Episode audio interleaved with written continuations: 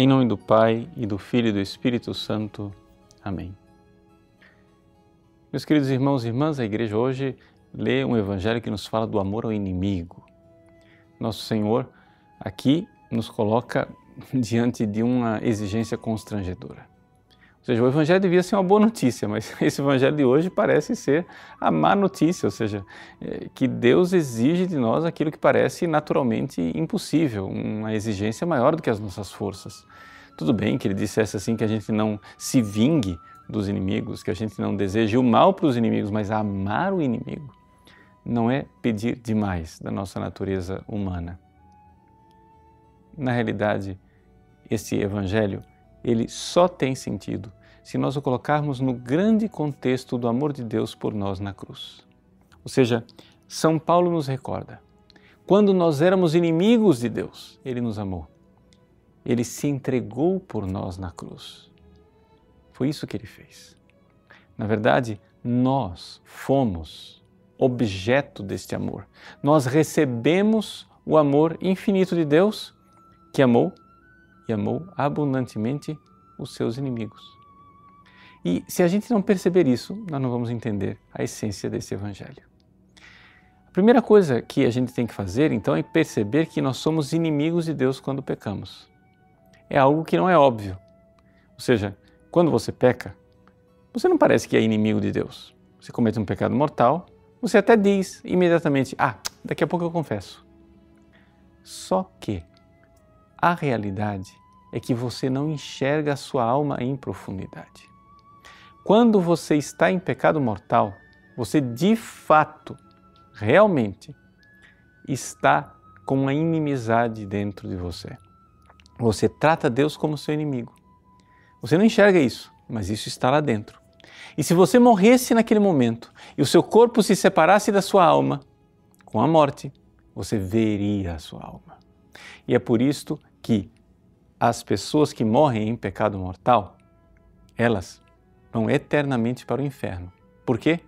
Porque elas são inimigas de Deus.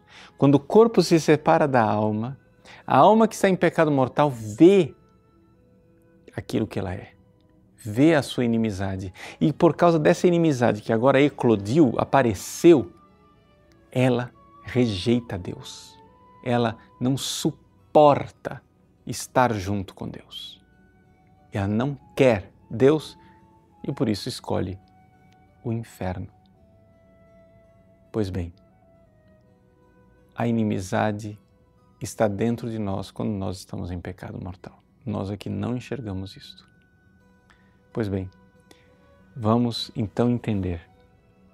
Quando éramos inimigos, ou seja, quando estávamos em pecado mortal, tratando Deus como nosso verdadeiro inimigo, Ele nos tratou como o maior dos amigos.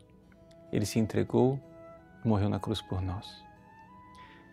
O Evangelho de hoje, Jesus pede que nós amemos os inimigos. Jesus está dizendo o seguinte: veja, você, tendo um inimigo, você tem uma chance de retribuir o amor que eu dei a você. Peça a Deus essa graça. Peça a Deus a graça de pagar amor com amor. Quando você era inimigo, você foi amado.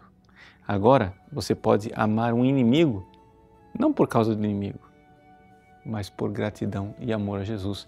E esse é o sentido do Evangelho de hoje. Ou seja, Jesus pede de nós a retribuição deste amor gratuito, alegre, feliz. Nossa, quando eu era inimigo, ele me amou. Agora que esse inimigo apareceu na minha vida, eu posso amar de volta Jesus. Uma grande ocasião.